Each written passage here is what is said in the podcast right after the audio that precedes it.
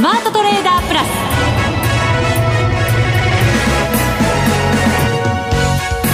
全国のリスナーの皆さんこんにちは。内田まさです。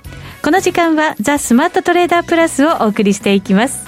この方をご紹介しましょう。国際テクニカルアナリスト福永博之さんです。こんにちは。よろしくお願いします。よろしくお願いします、はいさて今日は急反発ということになりました。昨日下げた分また取り返してっていういやいや本当ね。忙しいですねこの相場は。忙しすぎじゃないですかね。ねまあ、特にあの売った人はもう寄り付きから、まあ、昨日のあの始まりね始め値ですかね上回ってあの始まりましたので、はい、まあ、そういう意味では ETF なんか売った人はちょっと厳しいって感じですかね。本当そうですね、はい、簡単には売れない相場にね、さらになってきてるかなって感じありますけど、はい、この先、本当、どうなるんでしょうね、何を目安にして考えたらいいのか、ちょっと難しいです。まあ、トレンドはですね、あのいつもお話しするように、崩れそうで崩れてなくてですね、ええ、あのやっぱり空売りはまだしちゃいけないっていう状況は続いてるんですよね。トレンドは続いている。はい。まあ、ただ、はい、あのまあ、流れとしてはですよ、うん、あのやっぱり、えー、2月の16日、ちょうどあの1週間前の放送でもお話しましたけど、はい、あの小さな、ね、トレンド転換の積み重ねがこう、えーまあ、結果的にそのあ気づいたらやっぱり変わってたんだっていう。そうなんですよね、はい、そういう流れに。日経平均は5日線まだそれでもキープしてる感じありますけど、はい、トピックスに関してはやっぱり上回れていない、はい、でマザーズももちろん、ね、そうですね。25日も下回っちゃってるみたいな感じですから。はいそのあたりも踏まえてね、そうですね。いろいろ今日は考えていけたらいいかなと思います。お話したいと思います。はい、よろしくお願いします。お願いします。そして番組の後半ですが、月1ゲスト、マネックス証券チーフ外国株コンサルタント、岡本平八郎さんにご登場いただきます。はい。はい、お楽しみに。はい。それでは番組進めていきましょう。この番組を盛り上げていただくのはリスナーの皆様です。プラスになるトレーダーになるために必要なテクニック、心構えなどを今日も身につけましょう。どうぞ最後まで番組にお付き合いください。この番組はマネックス証券の提供でお送りします。スマートトレーダー計画、よーいドンさあ、それではまずは福永さんに足元の相場分析していただきましょう。はい、日経平均から株価ですが、今日は496円57銭高の3万168円27銭、1.6%の上昇となりました。トピックスも上昇したんです。プラス1.2%。そうです。はい。はい、ですけど、チャート的にはちょっと違いがあるぞというのが、このところの動きです。そうですね。はい。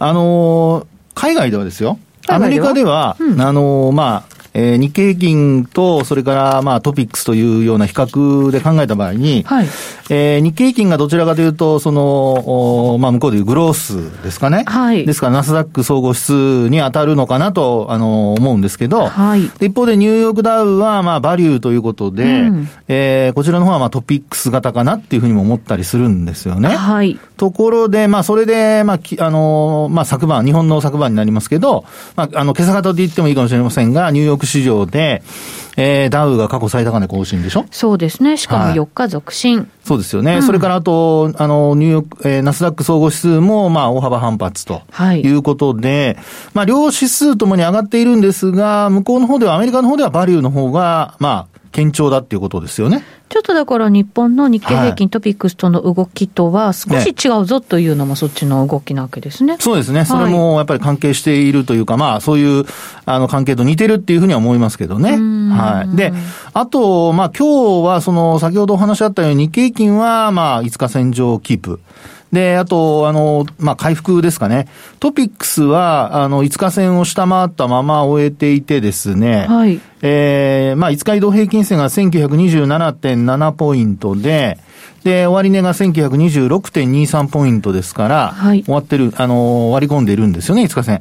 で、あの、一つ、まあ、あの、もう一つ指数でですね、うん。何、何ですか？アメリカですと、ほら、S&P500 があるじゃないですか。そうですね、ありますね。500といえば ?500 といえば？日本では？なんだ？ちょっと内田さん。何ですか？そんなかわいそうじゃないですか。何を忘れてます？私。日経500ですよ。日経500か。日経500はなんと。日経500ってずっと強かったんでしょ？そうですよ。そうでしょ？って。そんな後から取ってつけたように。内田さんも日経500の信者からしたらもう怒られますよ、本当に。そうですよ、ね。まあ信者って言うと変ですけど。どうでしょうね。いらっしゃるんでしょうかね。もちろんいらっしゃるでしょう。ででですね、えー、あの、なんでこれを引き合いに出したかと言いますと、えー、まあ、あの、日経500は、あの、今ちらっと言いましたけども、過去最高値更新してたんですよね。はい。で、あの、実はこの日経500が、まあ、別にあの、また、あの、弱気のことを言うつもりはないんですけど。また何か怖いことをおっしゃる？ちょっとですね、見ていると、うん、これあの、実は25日移動平均線あるじゃないですか。はい。さっきトピックスはほら25日線は上回ってるんですけど、あの、5日線は上回れなかったという話ですよね。うんうんうん、ところがですね、これ、あの、今日現在、えー、っと、今日25日ですけども、はい、あの、25日移動平均線の終値がですね、まあ値が2780.23ポイントなんですよ。はい。で、終値がですね、2779.53なんですよ。うん。ほんのわずかなんですけど、25日線上回復してないんですよね。へこれがですね、ちょっと、あの、まあ、気になるといえば気になるところで、もちろんこれ、5日線も下回ってるわけですよね。もちろんです、もちろんです。そうですよね。5日と25日両方下回った状態で。なんか、はい。上値の重くなる要因がこう、徐々に増えてるって感じですね。ねですから、ね。そうそう。ですから指数は、あの、まあ、うん、そうですね。この日経500に、あの、採用されている銘柄と、もちろん225と、まあ、ダブってる銘柄もたくさんあるわけですけど、はい、一方でですね、225は頑張ってはいるものの、この、まあ、日経500、こちらに採用されている銘柄群、こう、パッケージにしてみると、実はちょっとなんか、あの、上値が重たくなってきていてですね、それってやっぱり主力のところが重くなってきているっていうことになるんですか、まあ、主力をどう考えるかですけどね。あの、やはり、まあ、中古型株だとか、まあそういったものがこの日経、まあ日経インデックス400もありますし、それ以外に500もありますけども、その、まあ、日経、えー、インデックス400以外に、まあ100銘柄足されてるわけですよね。はい。ですから、より、あの、幅広い銘柄をカバーしてるっていうふうに考えると、えええー、ちょっとですね、全体こう、膨らん、膨らまして、まあ、広げてみたときの、あの、まあ、要は東証一部の全体の中身を見ると、意外と、なんか、日経平均ほどじゃないなっていう。はあ、日経平均がやっぱり、他のに比べて、ね、買われてるぞっていう感じなんですね。そうですね。うん、で、あともう一つちょっと見ておきたいのが、まあ今お話したその日経500がですね、はい。まあこれまでどういうふうな、あの、意味合いを持っていたか。全体の先行役？さすが内田さん、その通り。私ね、それ質問しようと思ってたんですよ、そうです今。はい、だから、ほら、日経平均とかトピックスがそれに習うような形になることは考えられるのかなと思いながら。そうですよね。えー、あの、これまでは、先ほどもお話しましたように、あの、日経500がですね、こうやって過去最高値を更新するような、うん、まあ、そういう動きになって、で、あと日経平均もトピックスも、まあ追いかけてですね、まあ日経平均の方はもう30年半ぶりの高値をつけたり、あとそれから、まあトピックスに関しましても、2018年の1月の高値を更新したりということで、はい、まあ、後追いで、この、まあ、よくね、えー、こう使われる日経平均トピックスが、まあ、後追いでこう、高値を更新してきたっていう流れなんですよね。で、ちょっとまあ心配する必要はないのかもしれないんですけど、この日経500がですね、実は、この、今年のその10月、まあそうですね、10月以降、えー、25日移動平均線を下回った日数ってカウントしてみると、ええ、最長で2日。2日。はい。うん、であとはもう1日で、えー、回復してます。そうですか。はい。うん。で、はい。今回は？今回は今日で2日 ?2 日目。ね2日目。うん。でですね、あの、まあ、ちょっと本当にあの、いろんななんていうでしょう、外部要因がちょうどこの月末、2月はこう、もう明日までじゃないですか。そうですね。ねで、あの、9月以降の、あの、まあ、月末の終わり方というのを調べてみると、前にこの番組でおっしゃって、いつも月末安いっておっしゃってませんでした？その通りです。となるとですよ、これアノマリーなんで、別にあの、何か、こう、根拠があるわけではないので。リズムなんでしょうね。そうそうそう。きっとね。ねで、そう考えると、まあトピックスや、えー、まあ日経平均も、まあ月末で下落しているとなると、これ、あの、えっと、日経500もやっぱり月末下落して終えてるんですよね。はい。で、今日で、あの、25日線下回ったのが2日目じゃないですか。で、あの、明日もし下落して終えるとなると、これ3日目で、まあ言ってみれば、まあ20、まあごめんなさい、9月以降ですかね。えー、ごめんなさい、10月以降ですね。10月以降に、えー、まあ、25日線を下回った最長期間に入ると。3日で最長です。2日が3日ですからね。ここからだってずっと最長になっちゃうわけじゃないですか。もう一つあります。え、何？あのですね、何って、なんかあの、いいものを出してくれるわけじゃないんで、すいませんね。あの、期待を裏切って申し訳ないんですけど、はい、あとですね、あの、パラボリックってトレンド転換を教えてくれるテクニカル指標があるんですけど、点々つくやつですね。点々つくやつ。はい。はい、これでですね、なんと、トピックスと、はい、それからあとこの日経500が、すでに引転してるんですよ。へこれね、あの、まあ、今日は大幅反発じゃないですか。で、昨日の下落でですね、休み明けの昨日の下落で、なんとこの日経500もパラボリックが引転していて、で、あとトピックスも残念ながら引転してるんですよ。うん。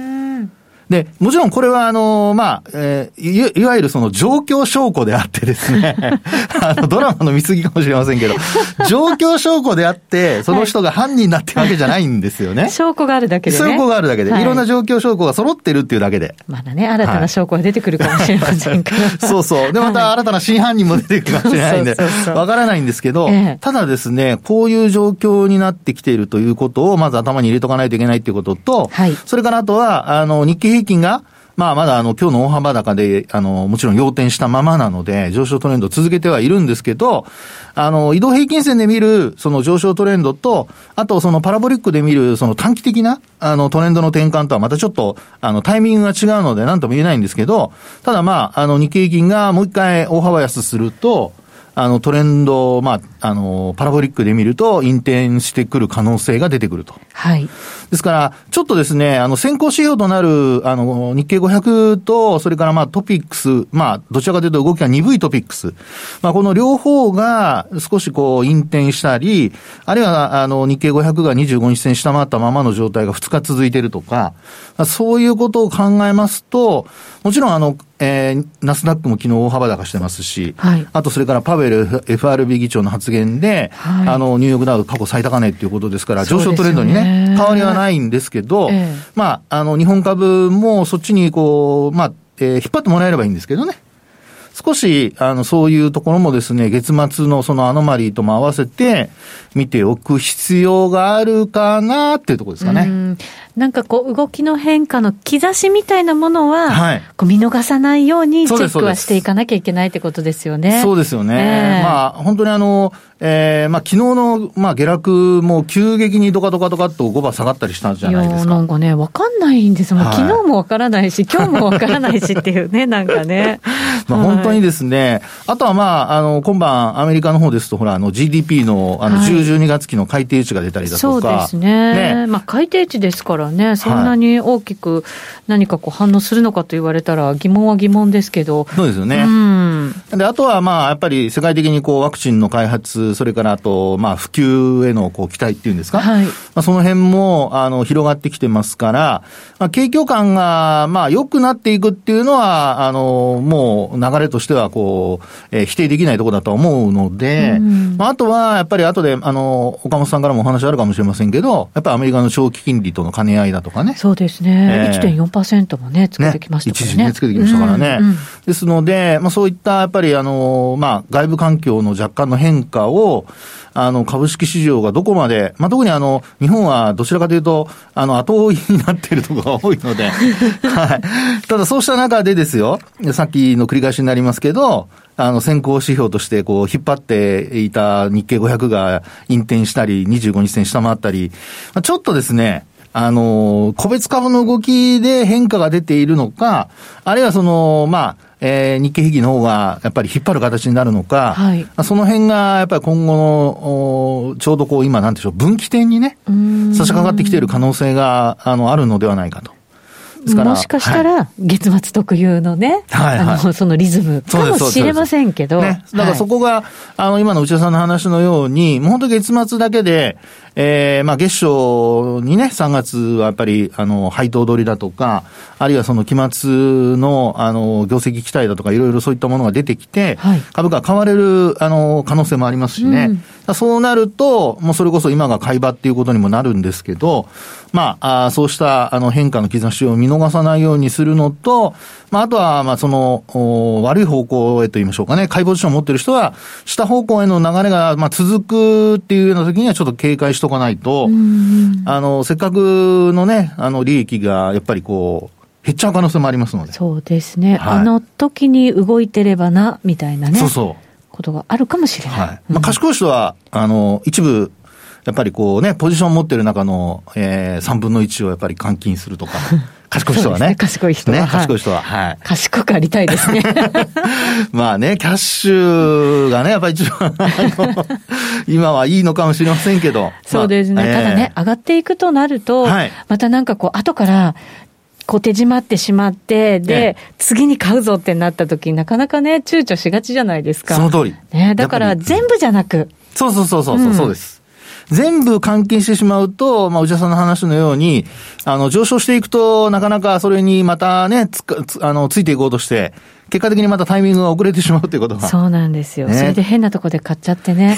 それがなんかしばらくちょっとなんか塩漬けになるみたいなことって、そうそうそうこれよくあります。精神衛生上よくないので、でね、そこはちょっとごお気をつけいただきたいなと思いますけどね。はい、ね兆しははい。チェックしつつ。少し。はい。はい、今日話した内容をね、また元に戻るかどうかちゃんとチェックしていただきたいと思います。はい、わかりました。はい。ここからはマネックス証券からのお知らせです。投資家の皆様、マネックス銘柄スカウターをご存知ですか？マネックス銘柄スカウターは、マネックス証券に口座をお持ちの方が無料でご利用いただける日本株銘柄分析ツールです。マネックス銘柄スカウターでは、売上高や営業利益など重要な業績指標を過去10期以上にわたりグラフ表示することができます。自分でデータを整理する手間をかけずに、長期的な視点で企業を分析することが可能です。また、マネックス銘柄スカウターには、10年スクリーニングという機能がございます。通常提供されているスクリーニング機能は、直近の通期業績や今期の会社予想などを対象にすることが多いのですが、10年スクリーニングなら過去10年間の業績や直近の四半期業績での銘柄選びが可能なので、長期視点で自分に合った銘柄を探し出すことができます。さらに、マネックス銘柄スカウターはスマートフォンへの表示最適化も行っているので、外出先などでも場所を選ばずスムーズに銘柄分析を行っていただけます。また、マネックス銘柄スカウターの活用術も、マネックス証券のセミナーやホームページで紹介していますので、ぜひご覧ください。マネックス銘柄スカウターは、マネックス証券に口座を開設いただくと、無料でご利用いただけます。マネックス証券の口座は、無料で開設できます。日本株投資の強い味方、マネックス銘柄スカウターをぜひお試しください。マネックス証券での取引に関する重要事項。マネックス証券が扱う商品などには価格変動などにより元本損失、元本超過損が生じる恐れがあります。投資にあたっては契約締結前交付書面、目論見書の内容を十分にお読みください。マネックス証券株式会社、金融商品取引業者、関東財務局長、金賞第165号。スマートトレーダープラス今週のハイライト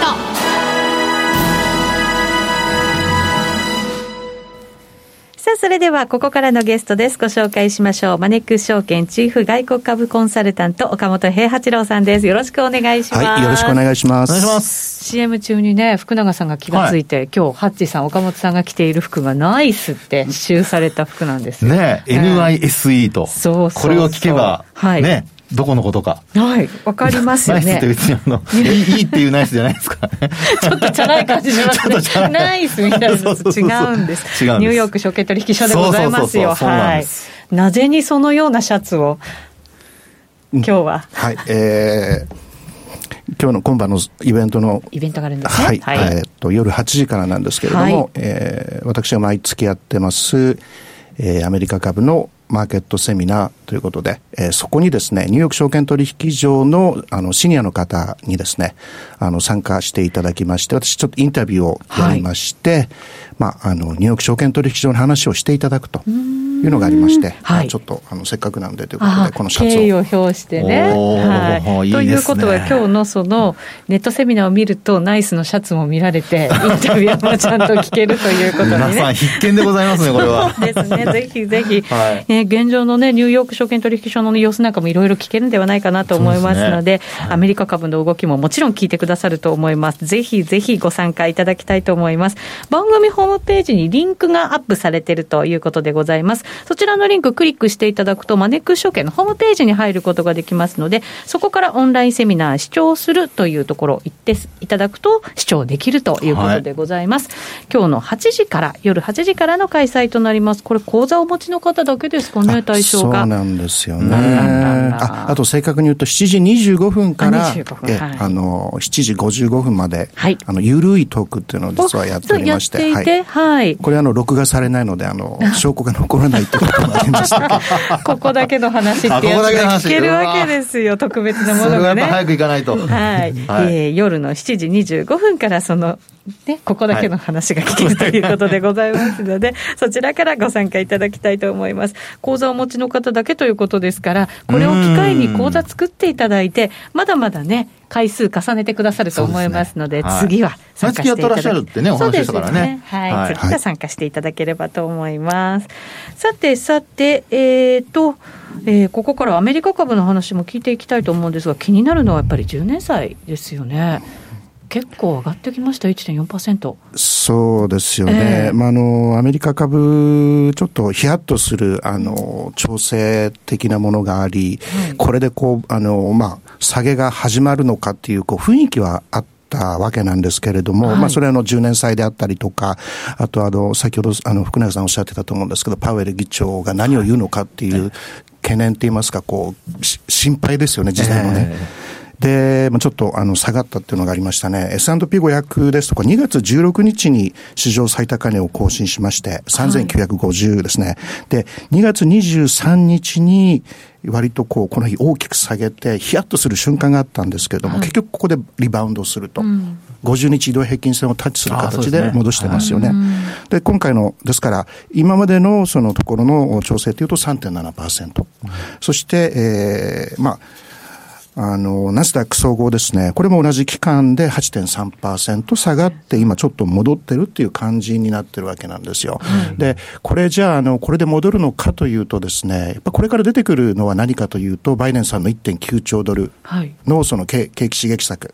で、これかなり1.9兆ドルでなかったとしても、1.9兆ドルに近い数字が出てくるだろうというふうに見られていますので、はい、そういった意味では、こう、マーケット下げにくいんじゃないかなとは思うわけです。そうですね。その先にはまだまだね、はい、あの膨大なインフラ投資の計画なんかもどんどん出てくる予定ということですから、そうですよね、はい、期待感まだまだあると思うんですよね。えー、でその金利が上昇したっていうところなんですけれども、えー、あのよくこう金利が上がると株が下がるっていう意見といいますか、そういうことをおっしゃる方がいらっしゃるんですけれども、はい、ただその事実の確認をしてみるとですね、えー、逆なんですよ。逆というのは、はい、アメリカの10年債の利回りが上昇している局面において、株が上がってるってことが多いんです、ね、あ、そうなんですか、はい、一緒に上がっていく。そうなんですよ。あの、ですからそのイニシャルに、上がったっていうことでネガティブに株が反応するっていうことはあるとは思うんですけれども、結局長いその期間で見るとですね、実は逆でありまして、はい、例えば去年のあの大きく下げた3月にですね、あの後なんですが、金利が、えー、株が下が、ごめんなさい、株がですね、えー、上がった局面は、金利が実はあの上がってることがとても多いんですよ。でこれあと2010年からの,、あの長い期間で見てみたとしてもですね金利があの10年債が上がってる局面って実は株がほとんど上がってるんです。でもっと言うとですね、金利が、えー、13回大きく上昇した局面がありました。はい、その中で株が上昇したのは12回なんです。ですから92%の確率で上昇していると。まあ、大半が上がっていくってことですね、うん、そうするとね。ねあと平均、あの、S&P500 は10%以上上がってるということですので、ね、こういわゆるパセプションとリアリティ、現実は別だということだと思いますね。やっぱ皆さんこう、よく言われていることは、疑ってかかった方がいいなというふうに思います。確かに。日本株だって3万8915円つけたとき、長期金利って8%台ですからね。そうね。7とか8に向かうとこですからね。まあそうですよねねもちろん景気が良くなってるっていうね、そうですよね。ことになれば、はい、金利が上がっていったって不思議はないわけですし、ね、株が上がっていったって不思議はないわけですもんね。ん。あとね、あの、去年のですね、えー、まあ、マーケットの調整のところなんですけれども、はい、これ、えっと、今回は、あの、下がってきたのは、6日間下がってきたんですよ。6日間。はい。で、あの、短いように思えるんですが、実はあの、去年から起きてきた株価の調整っていうのはですね、あの、平均して6日間なんですよ。あ、そうなんですか、えー16日とか15日っていうのもあるんですけど、短いと3日間でリバウンドしてるとかですね、えー、そういったこともありますので、いかにもなんかエアポケット的なですね、こう一時の下げかと思いきや、でもこれがもう、悪抜きになってるっていうことが起きてずっとそうだったのでストンと落ちてバンと戻っていくっていう、はい、ことですね。そうなんですよね。すごい役抜け方ですね。まああっさりと。あっさりとね、うん。そうするとじゃあ今回もこれで調整終わりっていう感じはその可能性は高いような気がしてならないですけどね。なるほど物色なんかはどうなんですか、あの今年小型株、バリュー株、いいっていうふうに、岡本さん、前からおっしゃってましたもんね。えー、あの本当、それおっしゃる通りで、えー、えおっしゃる通りといいますかあの、まさにそれが起きておりまして、はい、S&P500 はこれまでのところ4.5%。イヤートデートで上昇してるわけなんですが、はい、バリュー指数は7%上がってるんですね。そうなんですね。で、グル S&P500 ですね、はい、で、グロース指数は2%なんですよ。ですから明らかにバリューがこう買われてきておるとい。うことと、あとは、ね、S&P600。あの小型株の指数ですね、ええ、これ18%年初から上がってるんですよ。うん、ですからまさにあの、まあ、それが起きるだろうというふうに年末に言っておったんですけれども、はい、あのそれが起き起き起きていると、で多分これ、当面続くんじゃないかなと思うんですけれども。はいなるほど、これがまた東京でも同じようなことが起こったとしても、おかしくはないですよね。はい、ねですから本当はあのに、東京だったら JPX 日経インデックス400なんか上がらないといけないんですけどね、中国型株指数ですから、あっちは。そうですね、はい、まだそこはちょっと違ってるなっていう感じはあるわけですね。まあ、そうそうそういった意味では、大型株がまだ上が上がり足りてないのかもしれないですね。それはあるかもしれないですね。ひょっとしたら、ね、そこがじゃあ、まあ、行き着くところというか、ある程度のところまで行けば、また循環物色が起こってくる可能性もあって、アメリカの方はすでにそれがもう、起きているっていうことになるわけですね。現在進行中であります。なるほどね。今日ナイスの服着てらっしゃいますけど中はテスラの T シャツも着てらっしゃってね、はい、それもなんか気になるんです。テスラの話も聞きたかったんですけど、ね、いやいやいや多分ねテスラ知らない人はあのそのマーク見たらなんかちょっとバットマンかなと思うような感じだと思いますけど。まあですね、はい、またゆっくり次回はね、あのそういうそうですね。話も伺えたらなと思っております。引き続きじゃあまだまだアメリカ株強しという感じですかね。まあ必要な調整はこれでとりあえずはしてくれたのかなっていう感じはします。わかりました。心強いお話今日もいただきました。はい、岡本さんありがとうございました。どうもありがとうございました。さてあっという間にお別れのお時間ですここまでのお相手は福永博之と内田まさでお送りしましたそれでは皆さんまた来週,、この番組はマネックス証券の提供でお送りしました